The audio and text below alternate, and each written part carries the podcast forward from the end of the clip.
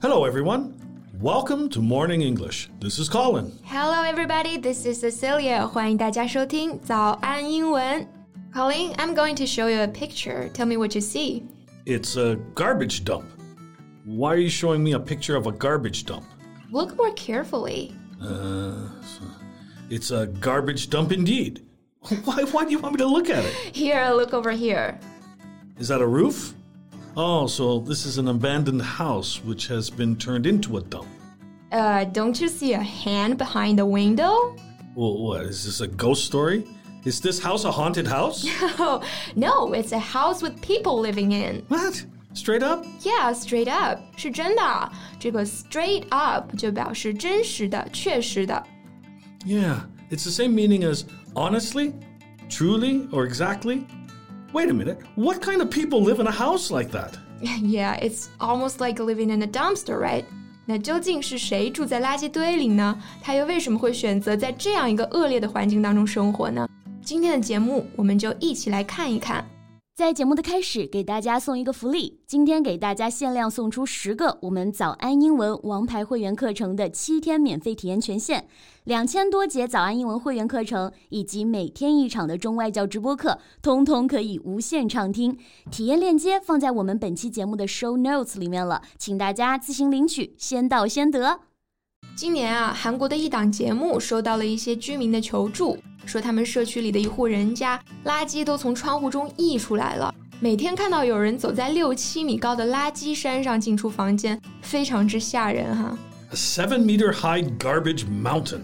I bet the smell is all over the place. Yeah, that's the reason why the neighbors sought help from the production team. And the team were dumbfounded when they arrived at the house. Dumbfounded 就是指惊呆了，惊到目瞪口呆哈。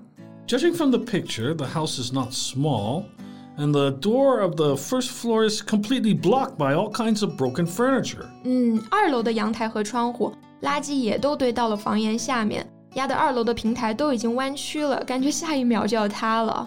So, how on earth do they go in and out of the house? Through the hole on the second floor. See here. Oh my god. It's only as large as half a window. 是的，出入只能用爬的，身后就是垃圾悬崖。 如果没有扶好呢，摔下去就没命了。 So it's not only inconvenient, it's dangerous. You haven't told me who the owner of the house is. It's an elderly couple. How can they stand this kind of living condition? Why don't they get rid of all the garbage? Well, actually, the garbage was collected by the elderly man himself. 这个老爷爷每天都在垃圾站翻别人不要的东西，然后打包带回到家里。 Oh, he must be a hoarder then. Well, I guess so. Hoarder 就是指那种囤积狂哈。And here comes the most dramatic scene. Just when the production team were visiting the house, they heard the sound of a radio. It turns out there was a third person in the house, their son. What? Yeah, unlike their parents, he was fat and pale and mumbling something no one understood. How old is he? 40. He hadn't left the house for a whole year. It doesn't work? He hasn't worked since he graduated. So he's a leech. 是的，确实可以说他是个啃老族哈。那啃老英语怎么说呢？如果一个人依靠父母生活，这时呢，我们就可以用 leech 来表示他是啃老一族。leech 原意是指这种水蛭，常用来形容那种依附他人、榨取他人钱财资源的人，或者说靠别人养活的寄生虫。For example, that girl is totally a leech who gets everything from her friends. 嗯，它还可以做动词哈。一个常用的搭配呢，就是 leech off someone，表示依附某人生活、榨取某人钱财或资源，或者说是吸某人的血。For example, my brother is leeching off my parents. You know, you can also simply call them people who live off their parents. All right, live off somebody 就表示依靠某人生活。 那啃老族不就是依靠父母生活的人吗？而且在国外，一般成年以后还寄居在父母家的子女都会住在地下室。So people who live off their parents can also be called Basement dweller. 嗯 basement，就是说地下室。Dweller 居住者、居民，basement dweller 就用来指代这种不求上进、住在父母地下室的人。 There is another one. I'll give you a reminder. It contains the name of a film. What film? There are so many films. A Korean film that has won an Oscar? Ah, is it Parasite?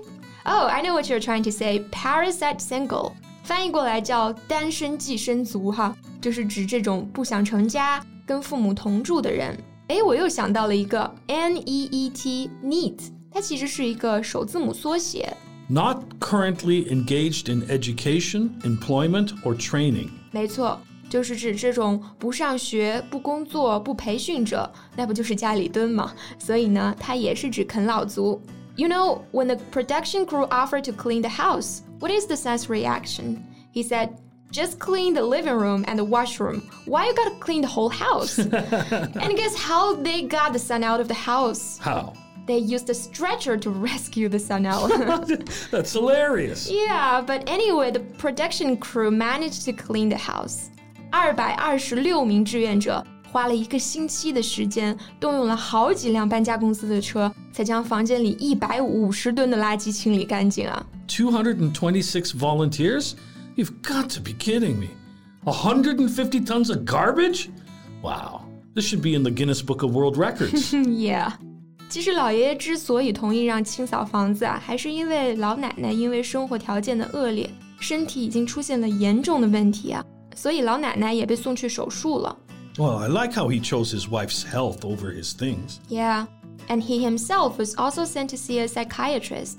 They figured out what triggered his hoarding. It's pretty obvious, actually. The father must worry about his son. Maybe it was stress that triggered his hoarding. Maybe he thought that one day, if they leave this world, their son can keep living by selling the things. Mm, the good news is that the house is so beautiful after all the garbage was removed. 那当这个老爷爷看到面目一新的房子时呢，他激动的不行啊，说：“You have created the whole earth and universe.” It's nice, but he won't stuff the earth and universe with garbage again, will he? No, he promised he won't bring garbage home again. Great. This is all thanks to the kindness and hard work of the production crew and volunteers. Yeah, respect to the people who made the change. So kind and generous. They are truly a blessing to this family. 是的，希望这个家庭呢能够从此过上清洁、体面、有尊严的生活啊！也希望在这个事件中所有付出过努力的人，包括节目组、志愿者，好人一生平安啊！So thanks for listening. This is Colin. This is Cecilia. See you next time. Bye. 今天的节目就到这里了。如果节目还听得不过瘾的话，也欢迎加入我们的早安英文会员。成为会员，您就可以无限畅听我们每天一场免费的中外教直播课，以及两千多节原创系统课程了。今天我们限量送出十个七天免费试听权限，试听链接放在我们本期节目的 show notes 里了，请大家自行领取，先到先得。This podcast is from Morning English。学口语就来早安英文。